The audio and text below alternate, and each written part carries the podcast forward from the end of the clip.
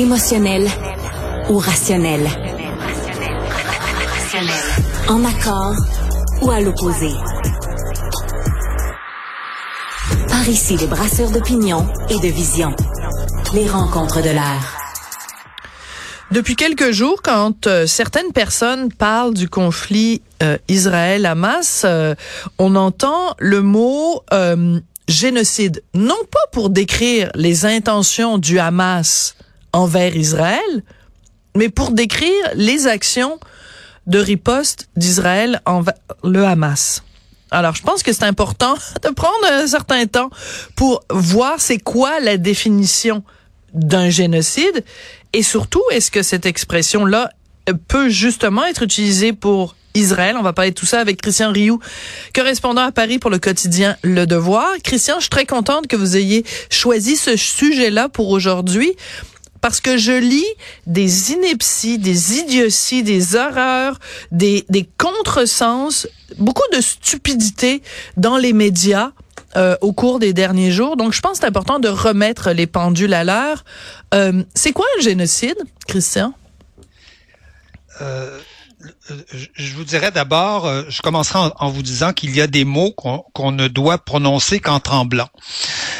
Euh, et avec énormément Très de Euh, il y a des mots comme ça que je suis chroniqueur depuis quelques décennies euh, et, il y a des mots comme ça que même encore aujourd'hui j'hésite à écrire. Et je vous dirais que le mot génocide fait partie euh, de cela. Parce que le mot génocide pourtant qu'on prononce qu'on entend partout partout aujourd'hui, hein, qu'on peut lire dans, dans, tous les médias. Euh, le, le, le, directeur du Haut Commissariat aux droits de l'homme euh, à New York a démissionné à l'ONU récemment en disant il y a un génocide qui est en train de se produire, que, que Israël est en train de de, de, de, de, faire en, sur la bande de Gaza. Le mot génocide est un mot je vous le dis, on ne doit le prononcer qu'en tremblant parce que c'est un mot qu'on a inventé, euh, qui n'existait pas, qu'on a inventé euh, euh, après la, Première Guerre mondiale pour désigner ce qui s'était produit au moment de la Shoah. C'est-à-dire cette, cette, cette, cette machine infernale, absolument gigantesque d'extermination d'un peuple, et pas, pas seulement d'un peuple, mais de tout un peuple. Oui de toutes les façons possibles, possibles et imaginables. C'est ce qu'on a connu. Et pendant très longtemps, le mot euh, génocide n'a été appliqué qu'à la Shoah.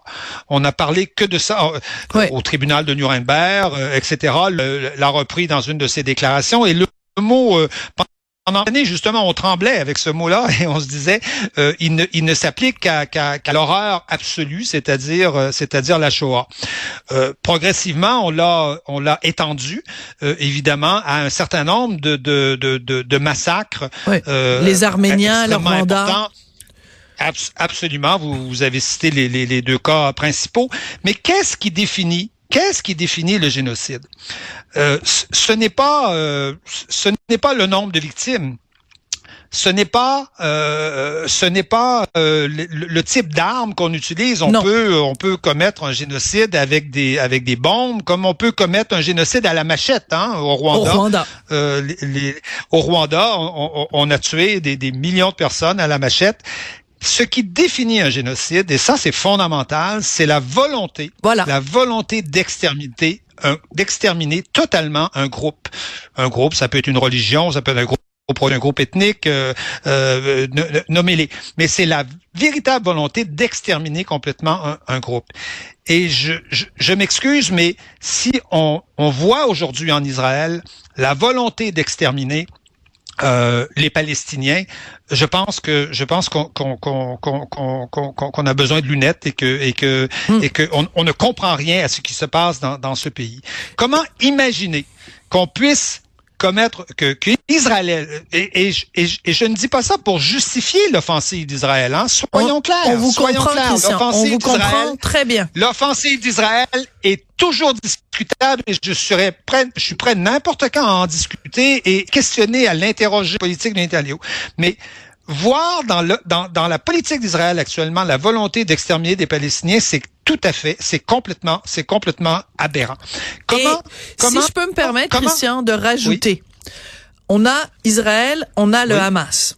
Le Hamas, dans sa charte constitutive, au début, le premier point, c'est l'élimination de l'État d'Israël. Et qui vit en Israël? Des Juifs. Absolument. Donc, s'il y a quelqu'un qui prépare quelque chose pour exterminer quelqu'un, c'est peut-être un petit peu du côté du Hamas.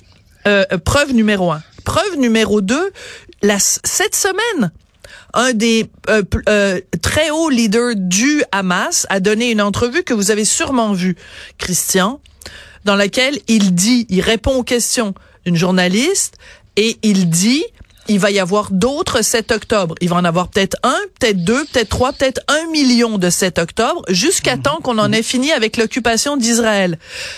Euh, euh, faite par Israël. La journaliste lui demande, vous voulez dire l'occupation de Gaza? Il dit non, l'occupation d'Israël en Israël.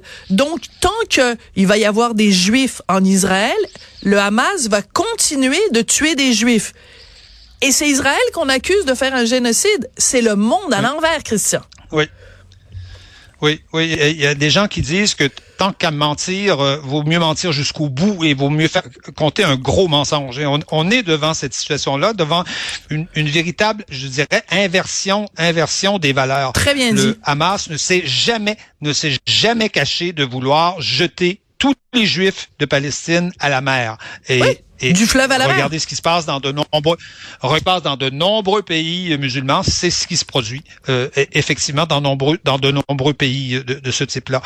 Euh, penser que Israël pourrait commettre comme ça un génocide, c'est ne rien comprendre à Israël.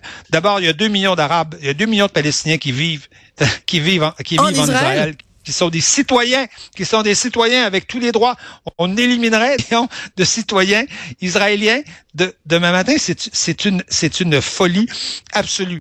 Israël commettra un génocide devant toute la presse internationale, parce que où, où, où est la presse internationale qui était en Ukraine et qui, qui est maintenant rendue, euh, qui, était, qui est maintenant rendue euh, de, devant la bande de Gaza? Euh, On ferait ça devant toutes les ONG internationales. Ils ont une presse libre qui, euh, qui, qui sort derrière des textes, qui sort des, qui sort des scoops, qui sort des, des ouais. Dès que dès qu'il y a des fautes en Israël, la presse se jette dessus et, et, et la première la première à retirer Israël, on commettrait un génocide dans dans, dans un pays de, de ce type-là. C'est je, je, vous le répète, c'est l'inversion des valeurs. On, on, est de, on est devant des gens qui ne savent pas ce qu'est un génocide ou qui euh, ou qui euh, et, et, qui fabulent littéralement une, une sorte une sorte de, de complot. On est euh, parlons de, de complotistes. Hein, on peut on pourrait presque parler dans, dans un comme ça. En tout cas, il y a une certaine part là-dedans de, de, de, de où on fait réellement un complot pour oui. euh, éliminer les. Christian, on va devoir euh, mettre fin parce que on ne vous entend pas bien et euh, on a un petit souci technique. Alors, euh, on va se dire ah. au revoir là-dessus. Mais je pense que votre point est très bien argumenté. Les choses sont parfaitement claires. Donc, on invite tout le monde à aller voir la définition du mot génocide dans un dictionnaire avant de dire des inepties. Merci beaucoup, Christian Rioux.